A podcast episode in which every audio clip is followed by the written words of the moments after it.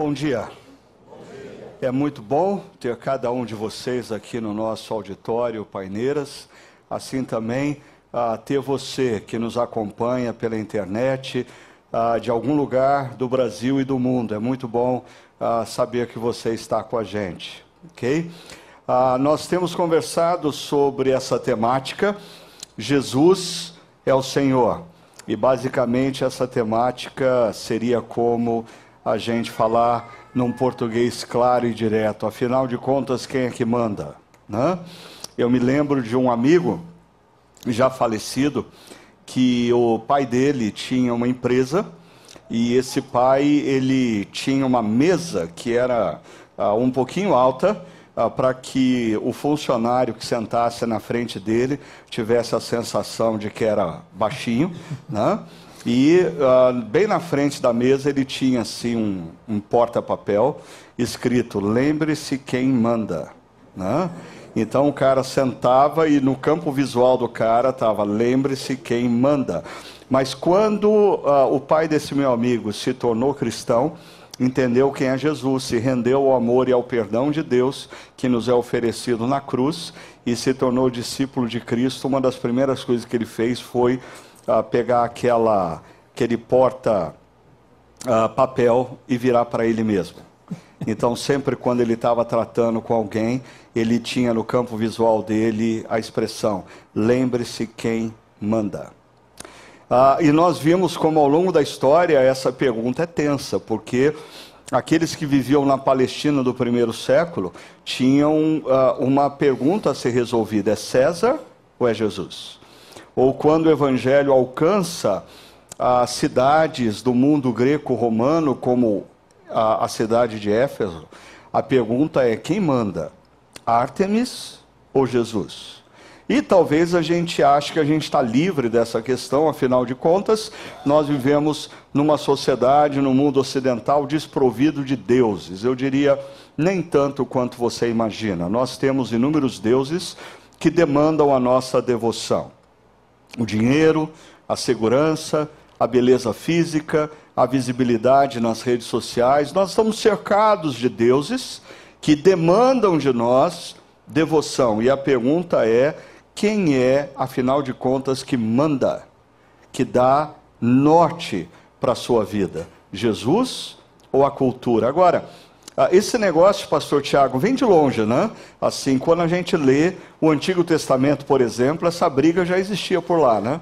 É, Ricardo, a gente pode dizer que a história é uma história de confronto. Né? Então, quando a gente lê logo Gênesis capítulo 1, que você nos ensinou na primeira série desse ano, de que nós não devemos ler cientificamente, ali é um destronar dos deuses egípcios, um a um, o deus da terra, o deus da água e assim por diante. Deus vai destronando os deuses egípcios. E ao longo de todo o Antigo Testamento, o Senhor Deus de Israel está em confronto com deuses cananitas, babilônios, e aí chega no período intertestamentário, é um confronto com os deuses gregos. Hum. E falando de deuses gregos, eu acho que uma coisa que muita gente não para para pensar é como, por exemplo, super-heróis, eles são uma versão dos deuses gregos contemporâneos, né? Por quê? Ah, os deuses gregos, eles eram uma mistura de, eles tinham poderes divinos, mais dificuldades humanas. Eles têm poderes divinos, mas eles lidam com tensões emocionais. Eles têm poderes divinos, mas eles têm conflitos entre eles. Ah, Pastor Tiago, quem é o seu herói favorito aí, hein? Eu acho que o meu herói não está aqui. O meu favorito é o Wolverine. Ah, ok. Aquele ali, né? É, esse cara aí. Por que ele é o teu herói predileto? Isso aqui se encaixa em bullying? Não conhece de legislação trabalhista aí. O Wolverine é o meu herói favorito porque eu me identifico com ele pelo seguinte, por, por, três razões pelo menos. Uma é que ele tem uma história conturbada.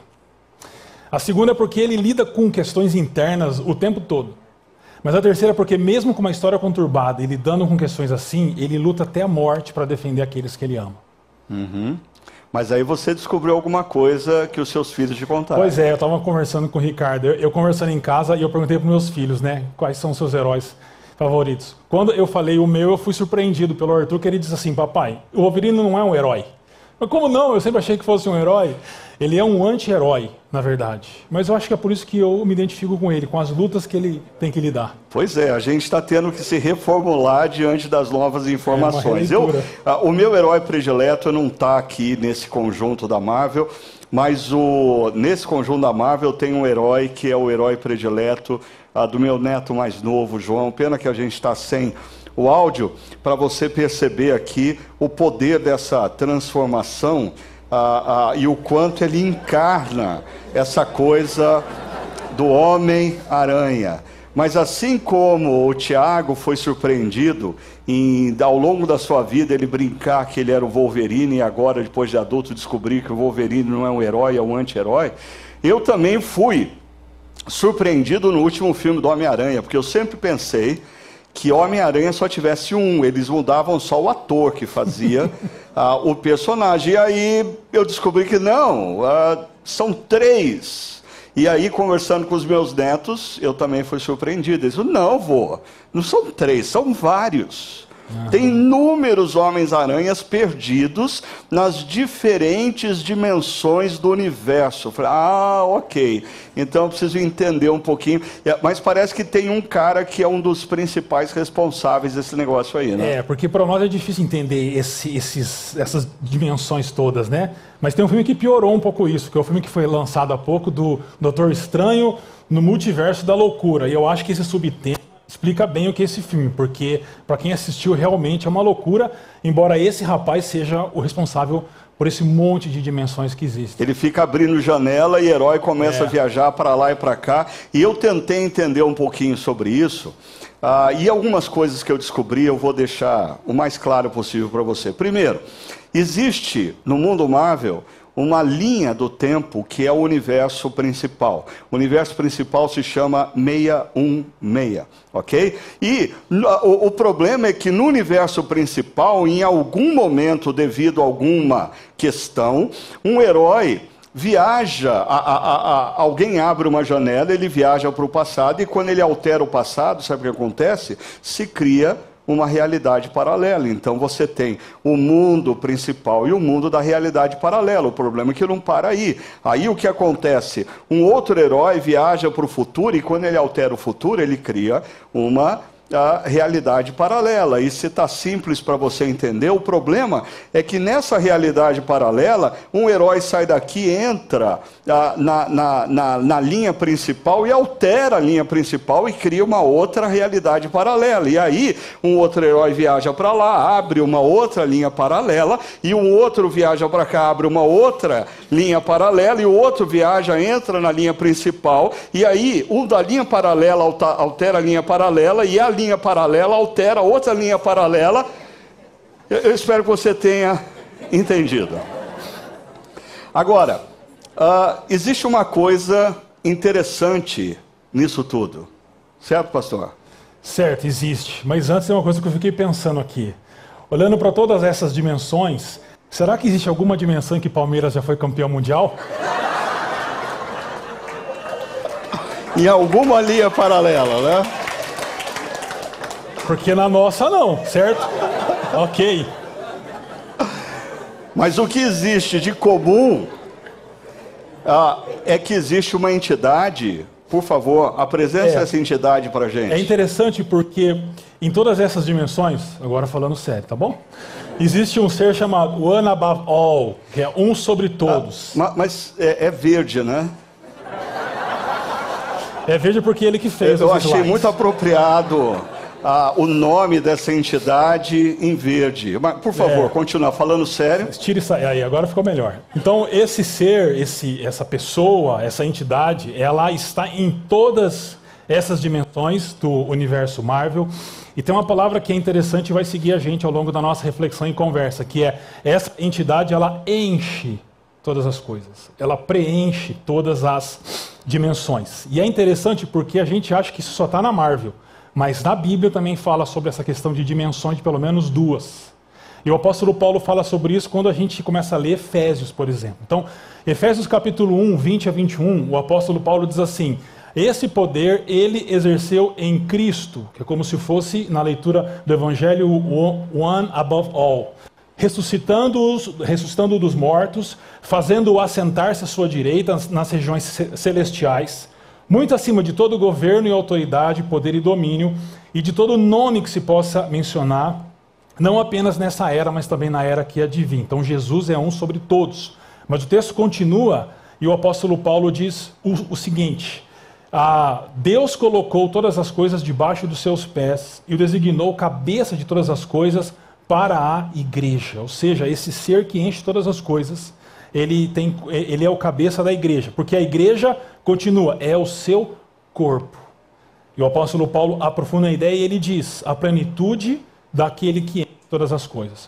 O que o apóstolo Paulo está falando aqui é basicamente o seguinte: Jesus é aquele que enche todas as coisas, e a palavra encher aqui, dentro do texto, tem o sentido de encher de significado, de encher de sentido.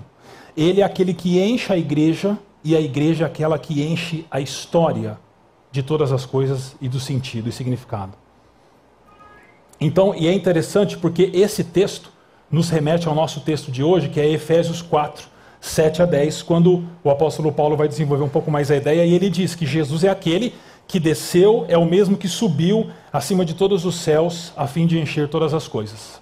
E, e quando a gente lê Efésios, essa coisa de subiu, desceu, desceu, subiu, ah, isso aponta para a gente que, apesar da Bíblia não falar de multirealidades paralelas, a Bíblia fala sim de pelo menos duas Sim. grandes dimensões.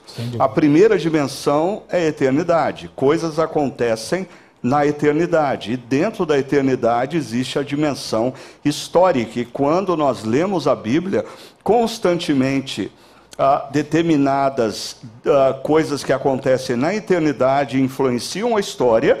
E, por exemplo, quando Jesus está contando aquelas parábolas de Lucas 15 que diz que quando um pecador se arrepende na história, a festa nos céus, ou seja, afeta a eternidade, ou em Apocalipse, que as orações dos santos sobem como incenso ao Deus que está no trono e ele intervém na história. Mas Pegando esse trecho que o, o, o pastor Tiago leu para a gente, nós precisamos pensar o seguinte: Jesus ah, Jesus, como Deus, ele estava nas regiões celestes, e regiões celestes aqui não tem nada a ver com dimensão física.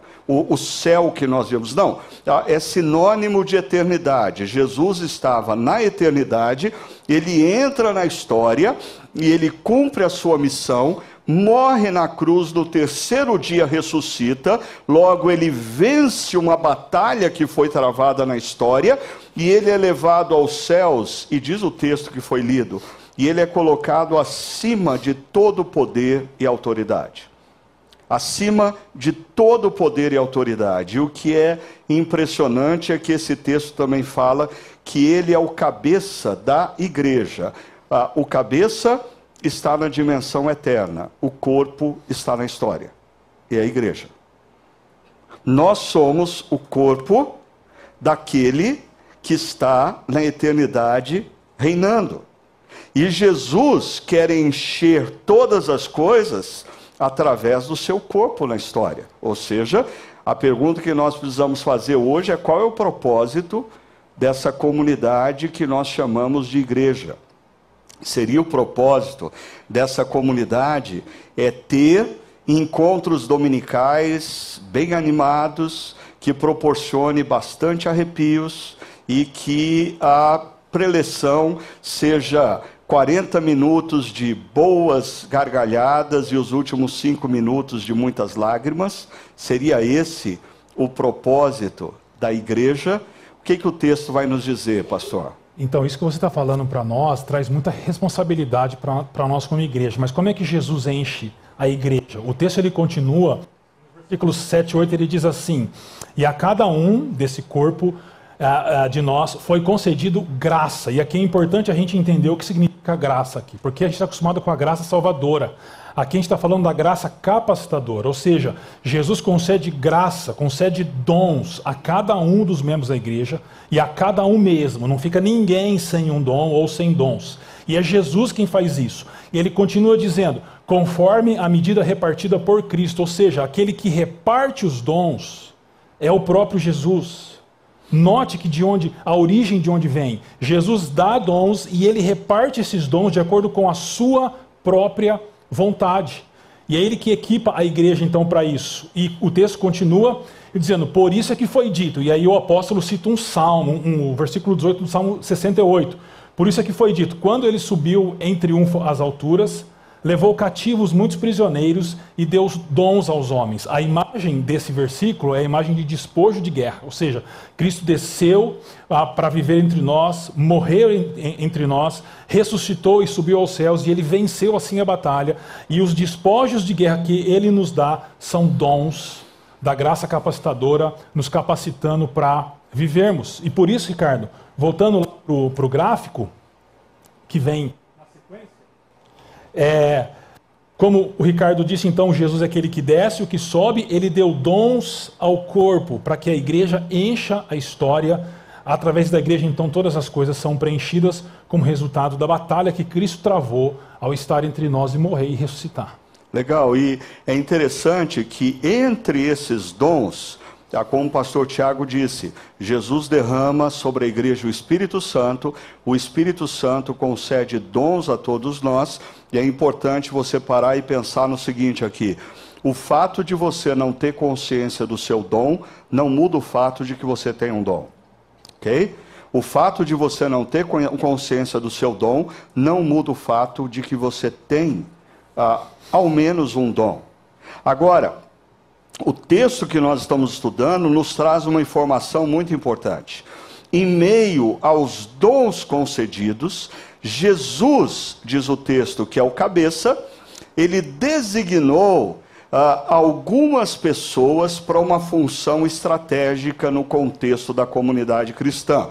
Ele chama de alguns para apóstolos, outros para profetas, outros para evangelistas, outros para pastores e mestres.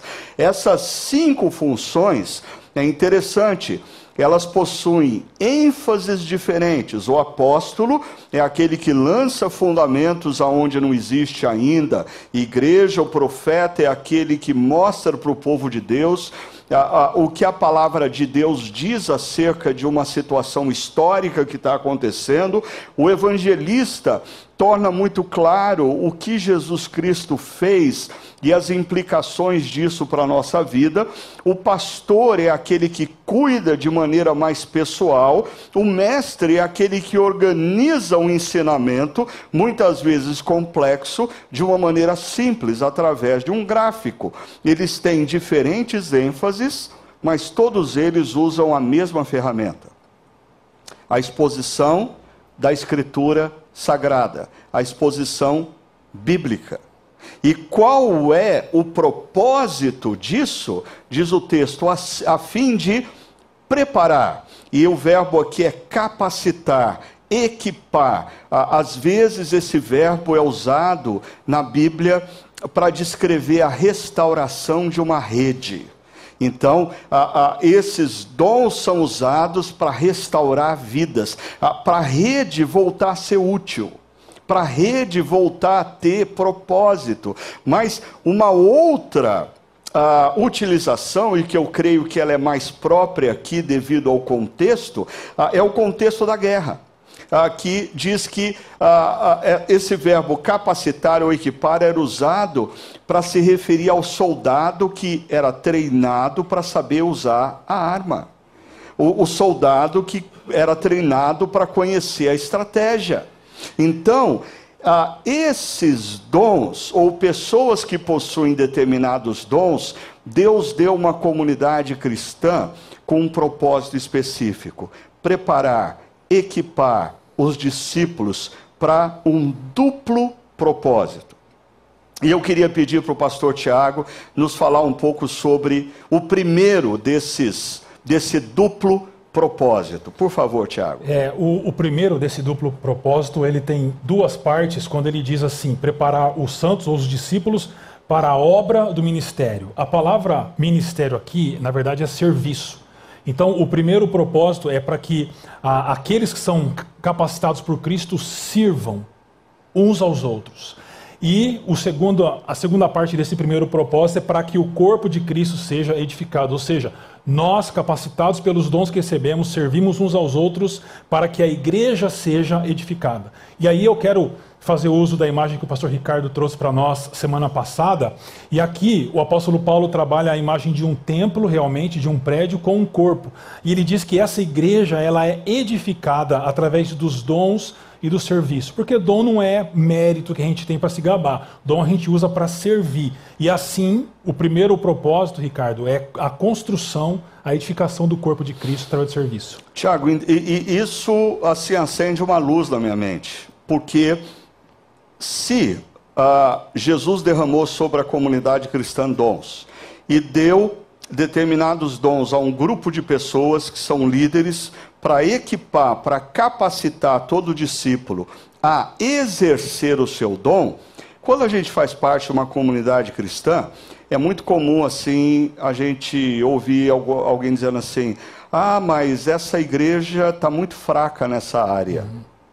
Ah, mas aquela igreja está ah, com uma lacuna nessa área. A, a pergunta que eu faria para você é: Jesus esqueceu de derramar dons, por isso essa igreja é fraca em uma área? Ou teria uma outra opção? É, eu não ousaria falar que Jesus esqueceu de derramar dons aí. Eu diria que pessoas que receberam tais dons não estão comprometidas no serviço a essa comunidade. Uau, ainda bem que ele disse isso. Porque assim, é, é, impressionante como a imagem que a maioria de nós tem de igreja no mundo ocidental, capitalista, consumista, é que igreja é um lugar para onde a gente vai de domingo. Uhum. Ah, como eu disse, para a gente ter uns três arrepios durante a música e para a gente ouvir uma espécie de pregação coach. Uhum a pregação tem que botar a gente para cima. Né? A gente tem que ter uma experiência. Então, são os arrepios e a pregação coaching. Agora, quando a gente olha o que Paulo está dizendo aqui do que igreja é, a, a igreja é um espaço aonde a gente se reúne para se servir mutuamente, ou seja, eu tenho dons que o meu irmão, a minha irmã precisam, e ah, Deus deu à igreja pessoas com determinados dons que nos capacitam, nos ajudam a perceber qual é o nosso dom e como utilizar esse dom. Faria sentido isso para você? Sim, sim, muito. Porque o que os, os dons que Jesus dá através da, da graça capacitadora é através da comunidade. E a comunidade é através do serviço que gera a edificação do corpo. Mas daí como é que fica essa onda de pessoas que se dizem cristãs, uh, mas que vivem a sua espiritualidade à parte da comunidade? Ou seja, eu não quero um compromisso com uma comunidade local. Como que ficaria isso?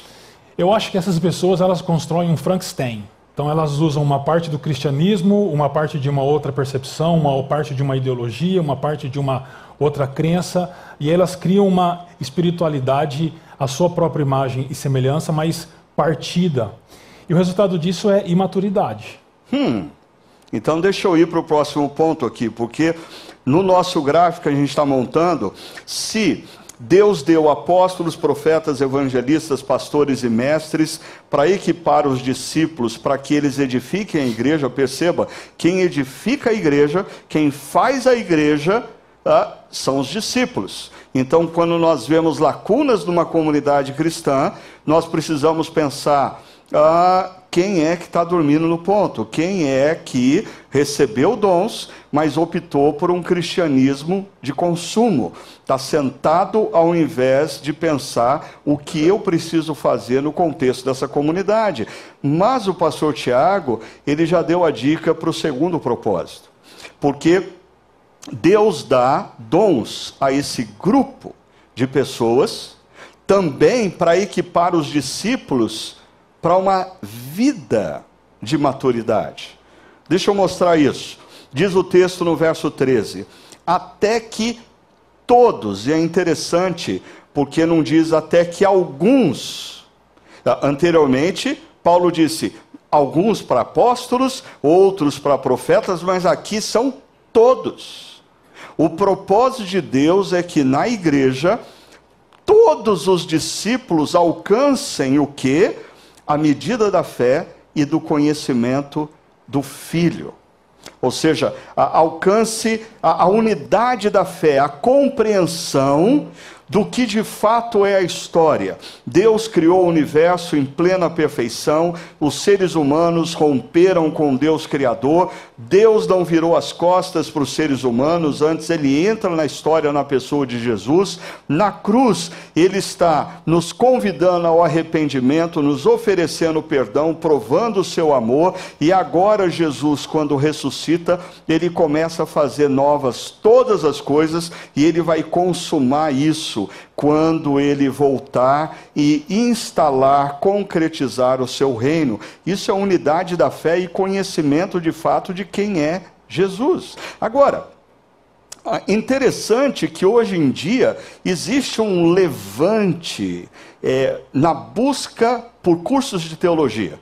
E todo mundo, é, existem muitos cristãos que estão se tornando cabeçudos. Né? Ah, leem os teólogos que antes só pastores liam, fazem cursos que antes só pastores faziam, nada contra isso. O problema que eu vejo é que essas pessoas elas estão é, adquirindo conhecimento informação que não gera transformação de vida.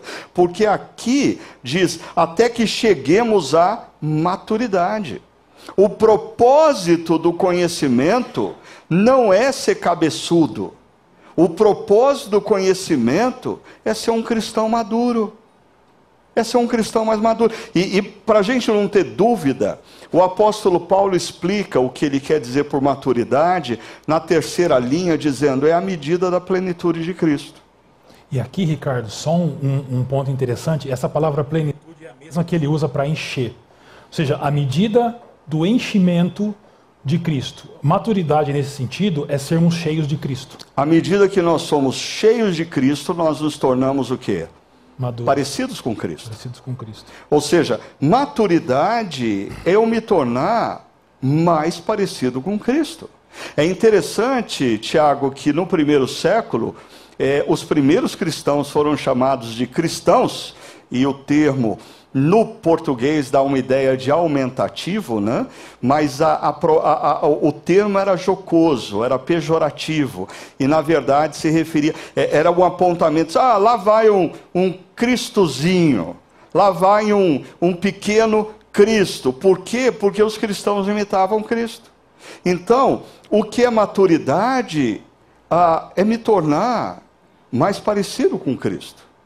Ah, é eu parar e pensar ah, se Jesus fosse eu, no lugar em que eu trabalho, no lugar em que eu vivo, na família em que eu estou, como ele agiria? Ah, mas eu queria chamar a sua atenção porque a, a pergunta pode ser enganosa para você. Eu não estou perguntando o que Jesus faria no meu lugar, porque Jesus ele tinha uma personalidade. E fica difícil para eu pensar o que Jesus faria no meu lugar, sendo que Jesus é uma personalidade e eu sou outra.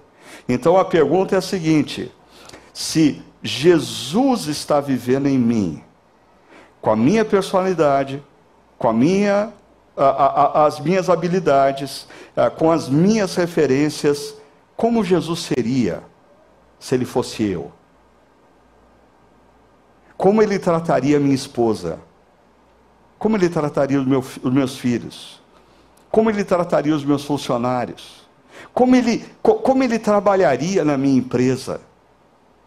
Ah, isso é maturidade à medida de Cristo. E só para não alongar demais, ah, o apóstolo Paulo, ele vai fazer primeiro uma comparação negativa, né? Ele diz: "O propósito é que não sejamos como crianças, porque Criança é o oposto de gente madura. Uhum. Criança é imatura emocionalmente, criança é imatura intelectualmente.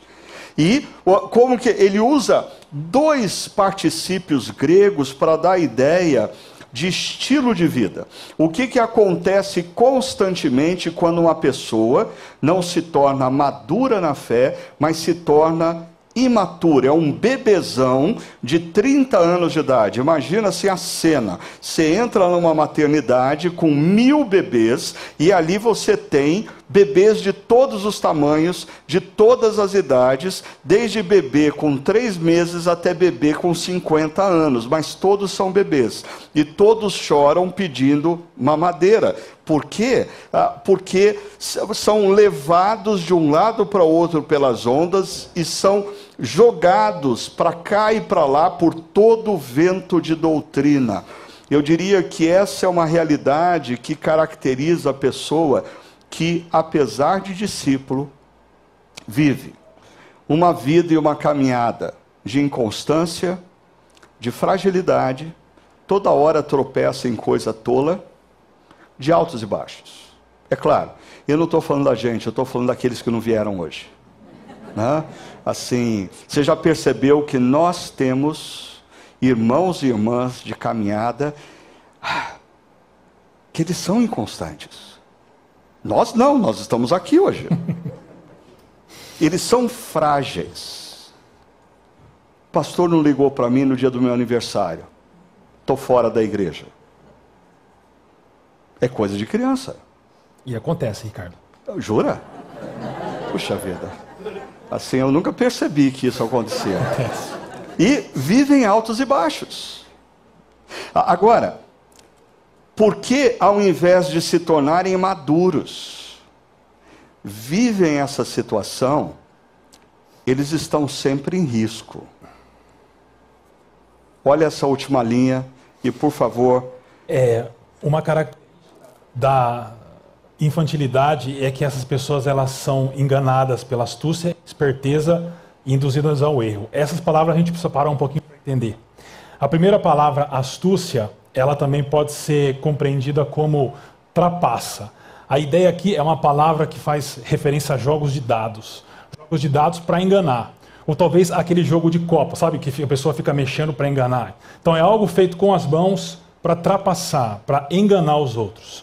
Ah, e, a, e, a, segunda palavra, que ela é traduzida, ela está como esperteza na, na NVI, ela pode ser como ah, fragilidade, é, fragilidade, falsidade, desculpa. Falsidade é uma palavra que traz a ideia de duplicidade. Alguém que está usando uma máscara, por exemplo, numa festa, a fantasia para se passar por outra pessoa. Então, a intenção de fazer trapaça e a, a, a intenção de duplicidade ou de falsidade. Mas é muito interessante porque quando Paulo continua o texto, é como se ele dissesse que a soma dessas duas atitudes, elas, elas formam um método do erro. E a palavra a método é interessante porque aponta para um esquema. Ou seja, a trapaça e a, e a falsidade, elas não são espontâneas, elas são pensadas. Elas são arquitetadas. E o negócio fica assombroso quando você continua lendo Efésios e você percebe lá em 6,11 que diz assim: ah, que Paulo fala, cuidado com a cilada do diabo. Essa palavra cilada é a mesma palavra para método. Então, o que o apóstolo está falando aqui é que nós precisamos tomar cuidado com métodos que são arquitetados, planejados para enganar aqueles que são infantis. E é perigoso isso, Ricardo, porque muitas vezes nós pensamos que nós somos maduros, mas uma prova de que isso não é verdade é quando a gente abraça esses métodos. Muita gente lê esse texto e resume isso a erros teológicos. Mas isso não se resume a erros teológicos, mas a opções de vida à, à parte de Cristo, ou ao o, o, fato de abraçar uma ideologia como resposta para um, um problema, sabe? Abraçar o secularismo como meio de vida. Tudo isso é arquitetado, isso não é à toa. Então há uma intencionalidade para levar pessoas infantis, imaturas, para o erro. Ah, por exemplo, é, existe hoje uma tendência a se explicar muitas questões éticas que a nossa sociedade contemporânea abraça, ah, mesmo estando em oposição ao que a Bíblia diz, alegando, ah, é uma questão cultural. É. Essa é uma questão cultural. Uhum. Então, gradativamente a pessoa começa a ser enganada. Né? Ou, ah, eu posso viver a minha espiritualidade, eu não preciso de comunidade. Ah, a pessoa pode ser enganada. Ou, como você mesmo disse, a pessoa começar a ler de manhã, à tarde, à noite posts relacionados a, a, ideologias políticas e gradativamente ela acha que tudo na vida tem que convergir para aquela ideologia, inclusive a igreja. Se a igreja não convergir, ela muda de igreja. Por quê? Porque agora a ideologia se tornou mais importante do que o evangelho. o evangelho. Ou seja, são exemplos, né, são de, exemplos. de métodos do erro. Métodos. Esse lance de se desconectar de uma comunidade é, muita gente olha como um fenômeno social, mas não é, é método, porque desconectado de uma comunidade, é como os leões fazem na savana africana, né, quando quer pegar uma presa. A primeira coisa que faz é desconecta Isolar. do bando, isola da turma que fica mais frágil e fácil de ser abatida. Isso não é à toa, isso é método. E, e você comentava essa semana sobre aquela pesquisa é, é, que foi feita e, e, e, um artigo foi publicado Sim. envolvendo o que está acontecendo principalmente entre jovens. Fala um jovens. pouco mais sobre isso para é, gente. É uma pesquisa que foi feita nos Estados Unidos e no Canadá, mas aqui é, é a mesma coisa, de jovens que... É interessante, porque o número de ateus entre jovens também caiu. A gente esperava que esse número subisse, né? ele caiu, mas aumentou o número de jovens que eles não estão conectados a uma comunidade local. Eles amam Jesus, segundo eles. Né? Eles amam Jesus, mas eles vivem a espiritualidade a, é, híbrida assim, do jeito que eles a, gostam ou do jeito que eles têm o, o interesse. Mas isso só mostra, Ricardo, que é uma geração infantil e frágil, porque viver em comunidade nos leva à maturidade. Agora, amadurecer não é simples e nem fácil. Gera dor, precisa ouvir não, precisa ser confrontado, precisa ser exortado. E isso sozinho ninguém faz. Hum. Em comunidade, sim. É, eu, eu ouvi um podcast, um, um sujeito, um canadense, ele dizendo que a, o pluralismo que nós vivemos na nossa sociedade atual, ele é um pouco diferente do pluralismo europeu do final do século passado. O pluralismo europeu eram diferentes segmentos, diferentes ideias ah, e que todos precisavam respeitar um ao outro. O pluralismo que nós estamos vivendo, principalmente nessa geração mais jovem, ele tem muito mais a ver com o sincretismo. Uhum. Eles estão fazendo, eles estão pegando a crença, ah, Jesus é o Senhor, ah, mas a ética ah, de um outro grupo, ah, elementos de uma outra religiosidade, eles vão tornando o negócio sincrético, é meio a imagem e semelhança é. deles. É, é importante aqui também a gente ressaltar que tem muitos jovens que, que estão machucados com a igreja, uhum. machucados com líderes que são inescrupulosos. Isso é um fato. Mas isso não justifica a desconexão de uma comunidade local. Sim. É necessário buscar uma comunidade sadia, a, liderada por pessoas que têm um compromisso com Cristo. Esse seria o caminho ideal. É, eu acho muito importante você salientar isso. Existe uma decepção, primeiro, com instituições. Sim. Existe uma decepção com líderes que falharam. Mas isso não justifica você se manter desconectado de uma comunidade cristã. Você precisa olhar e perceber aonde existe uma comunidade comprometida com o ensino da palavra, uma comunidade que tem apóstolos, profetas, evangelistas, pastores e mestres, não perfeitos, mas sérios. Uhum. Sérios. Você não vai encontrar uh, líderes perfeitos, porque eles são tão humanos quanto você. Sim, sim. Agora, é interessante no nosso texto que, em oposição a essa imagem da criança, o apóstolo Paulo coloca antes, seguindo a verdade em amor. E eu e o pastor Tiago, durante a semana, nós discutimos muito esse verbo aqui, seguindo. Ah, e uma das conclusões que nós chegamos, que esse verbo se refere a você viver a verdade viver. Tem algumas traduções que usam até o termo falando a verdade. Não, o, o, o termo, talvez no contexto maior, é vivendo a verdade que é Cristo. Mas preste atenção numa coisa: vivendo a verdade em amor. Ah, o fato de você viver a verdade, que é Cristo, não precisa fazer você se tornar um agressor de quem discorda de você. Ah, o fato de você viver a verdade que é Cristo não deve fazer de você um indivíduo briguento, que nas redes sociais fica batendo em todo mundo que não concorda com você. Ah, viver a verdade, eu não vejo Cristo fazendo isso. Por sinal, Cristo, como nós vimos na última reflexão, é a nossa paz. E os seus discípulos são chamados por ele de pacificadores. Seguindo a verdade em amor, cresçamos em tudo. E esse termo aqui, crescer em tudo, vai ser muito importante para as nossas próximas reflexões. Ah, porque você já deve ter ouvido alguém falando assim: ah, Fulano só tem tamanho.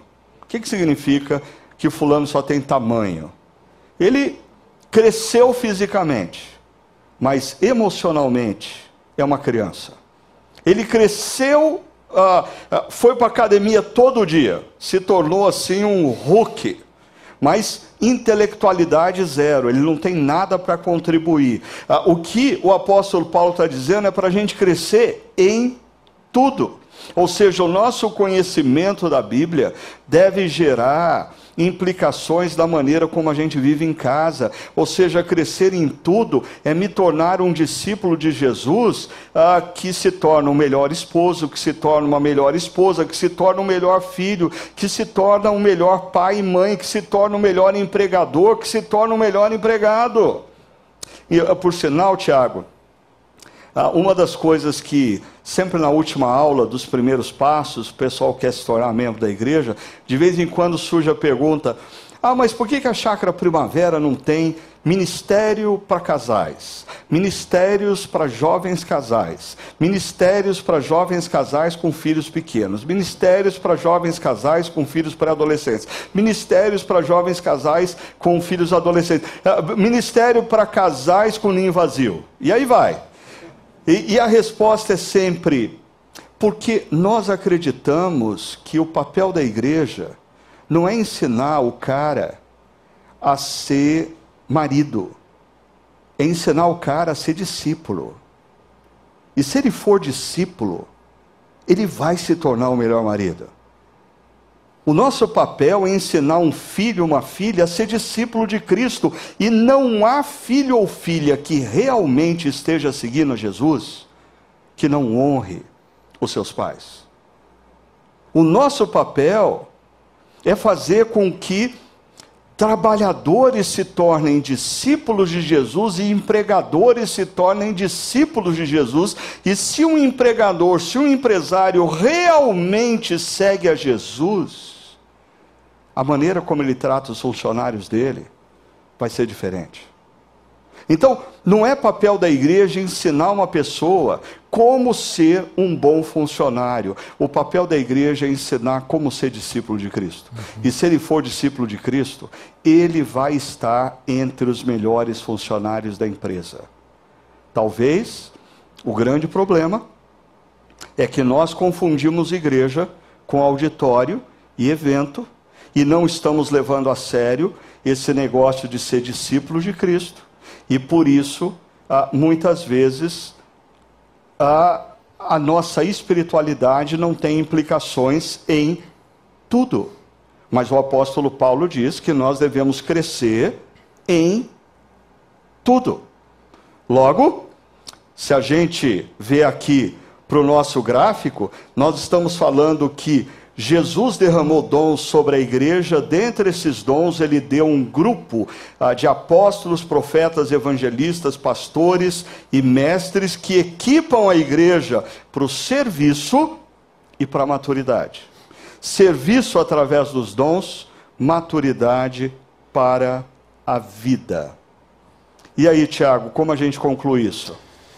Ricardo, eu acho que o mundo precisa de heróis e heroínas e eu acho que o apóstolo Paulo aponta para isso no final. Nesse versículo 16, o apóstolo Paulo vai fechar o pensamento dele nesse texto que nós estamos analisando. Porque todos nós sabemos que há um problema no mundo. Isso é pacífico. Sejam ideologias, outras religiões. E não é pequeno, é grande. Ele é gigantesco. O mundo está quebrado, a humanidade está quebrada e precisa de uma solução. A Bíblia vai dizer que a solução para o mundo é Jesus, é o Evangelho de Jesus.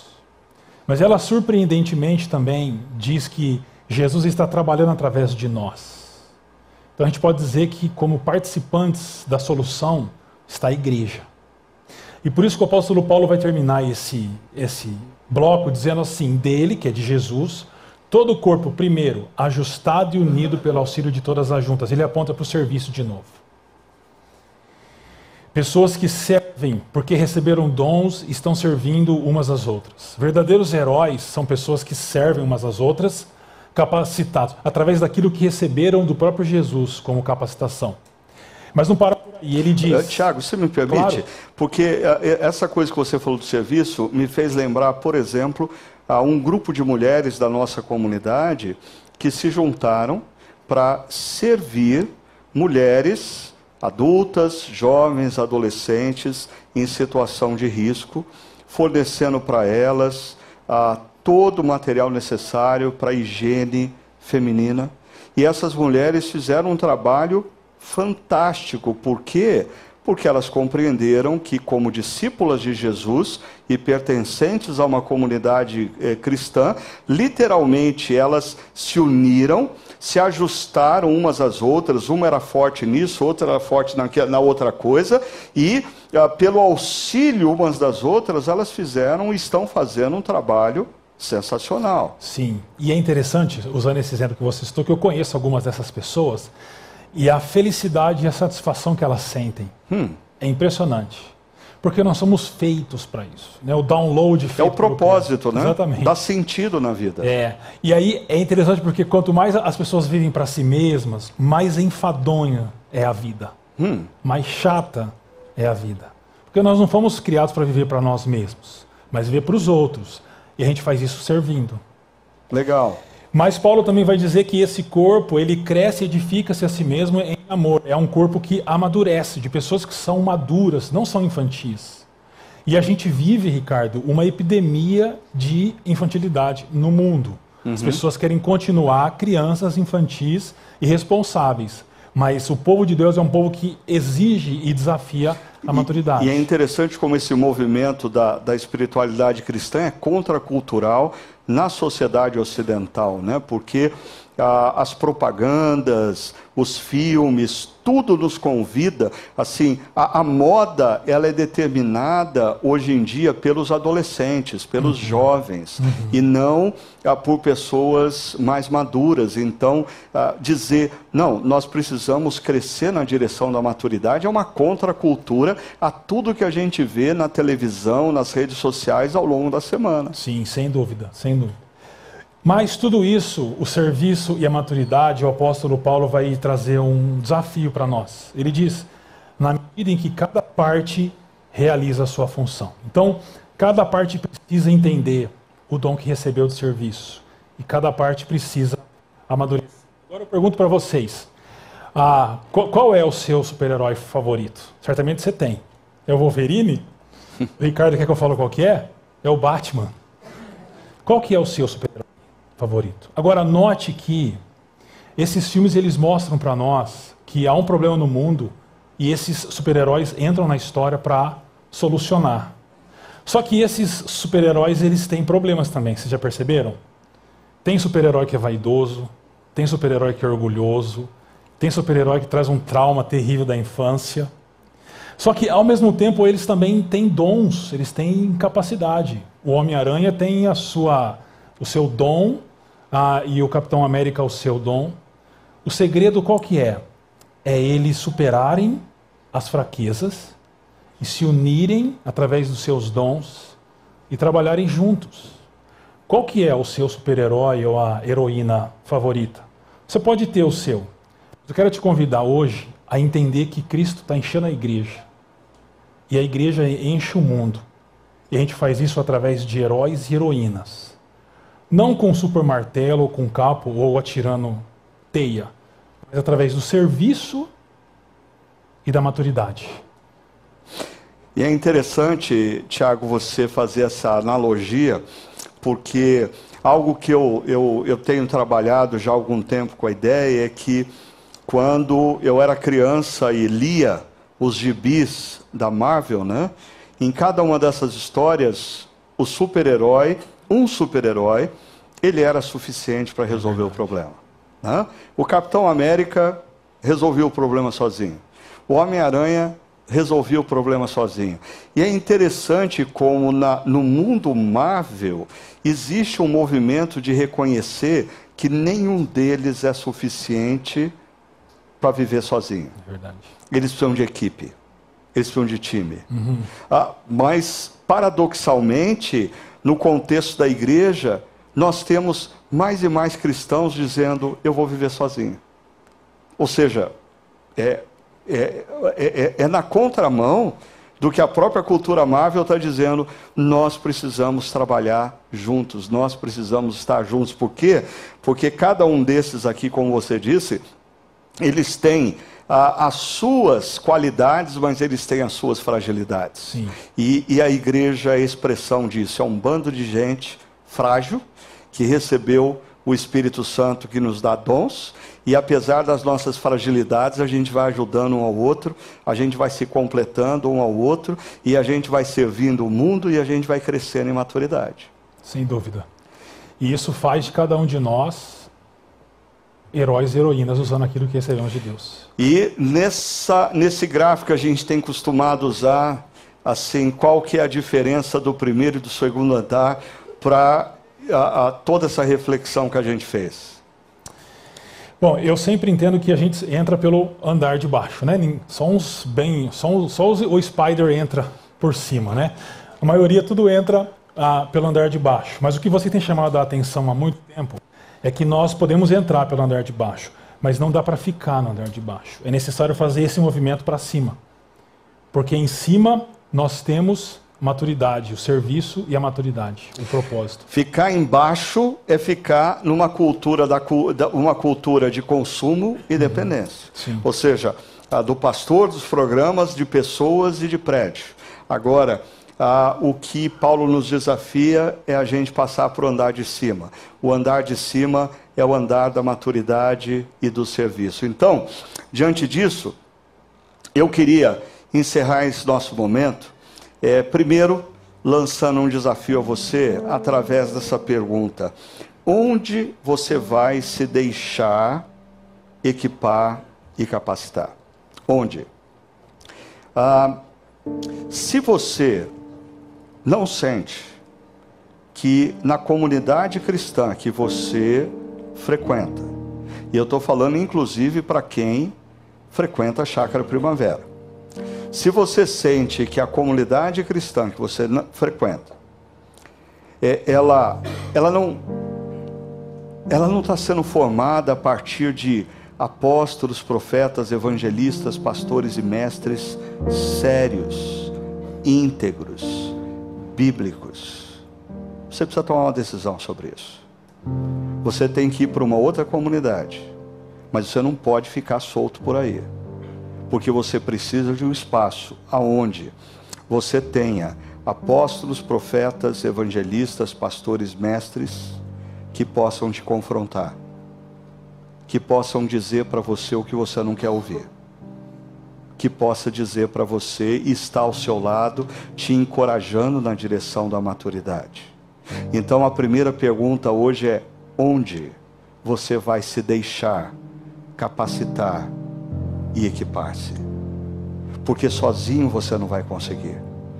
E é bíblico você estar num contexto aonde você vai ser capacitado e equipado. Mas há uma segunda pergunta eu quero fazer também para quem está nos ouvindo, Ricardo, que é a qual é o seu papel e função neste lugar? Como você vai servir através daquilo que Jesus deu para você? Você pode estar em dúvida, deixa eu contar uma história muito rápida. Eu queria servir na minha primeira igreja, eu era um adolescente para jovem. E falei para o meu pastor, pastor, eu quero servir. Ele falou, tá bom, Thiago, então você vai trocar o galão d'água. Sabe aquela água de galão? Ninguém queria trocar. As pessoas chegavam com sede, olhavam que estava vazio, viravam as costas e embora ficava com sede. Ele falou, Tiago, comece trocando o galão d'água. E aí eu comecei a trocar. Ia para o culto todo molhado. Começa a servir onde Deus está te orientando. Começa a servir onde precisa de gente. E você vai descobrindo onde Deus quer te levar. Se eu estou aqui hoje falando com você é porque um dia eu comecei a trocar o galão d'água da igreja. Então, de acordo com aquilo que Deus está falando com você agora, obedeça e siga isso e sirva naquilo que Deus está te orientando. Comece trocando o galão d'água. Ah, é, essa história que você conta acerca de você, Tiago, me lembra. Ah, tem um pastor, ah, o N Cordeiro, ele é pastor de uma grande igreja no Havaí, e o filho dele ah, entrou no escritório dele e disse: Pai, eu, eu resolvi que eu vou ser pastor. Deus quer que eu seja pastor. Ele falou: Que bom. Então, você pode começar servindo na igreja. E o filho do N Cordeiro falou: ah, qual ministério o senhor quer que eu cuide? Dos adolescentes, dos jovens, dos grupos pequenos, do louvor? Eu estou pronto para fazer o que o senhor quiser. E ele falou assim: meu filho, você vai passar os próximos dois anos coordenando o pessoal da limpeza. O, pastor da igreja falou para o filho dele. E aí ele arregalou os olhos: como assim? Ele falou assim: primeiro passo se você quer abençoar pessoas. É você entender o que é servir. Servir é o caminho para você crescer em maturidade e abençoar pessoas. Mas a terceira e última pergunta: o que fazer para mover-se à maturidade?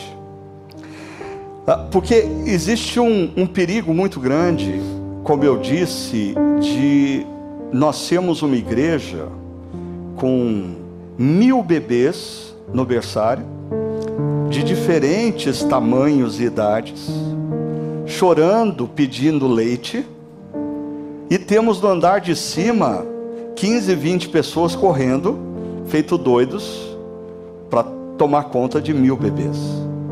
Então a pergunta é: o que, que, o que, que a gente tem que fazer para a gente efetivamente se mover na direção da maturidade? E eu diria que o caminho para a gente se mover passa por obediência. Obediência. A gente parar de ouvir e não obedecer.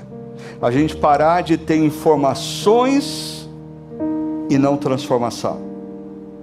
A gente parar de ficar em busca de grandes insights bíblicos e começar a tomar decisões nas nossas vidas. Então, eu deixaria você pensando nesse momento da última canção, orando a Deus. Ah, por favor, responda a pergunta: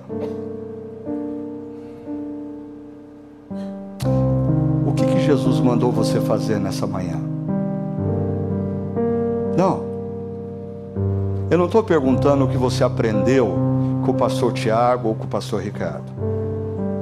Eu estou perguntando, o que que Jesus mandou você fazer nessa manhã? Faça. Esse é o caminho para a maturidade. Vamos orar e vamos ser conduzidos nessa última canção e que Deus nos abençoe ao longo da nossa caminhada.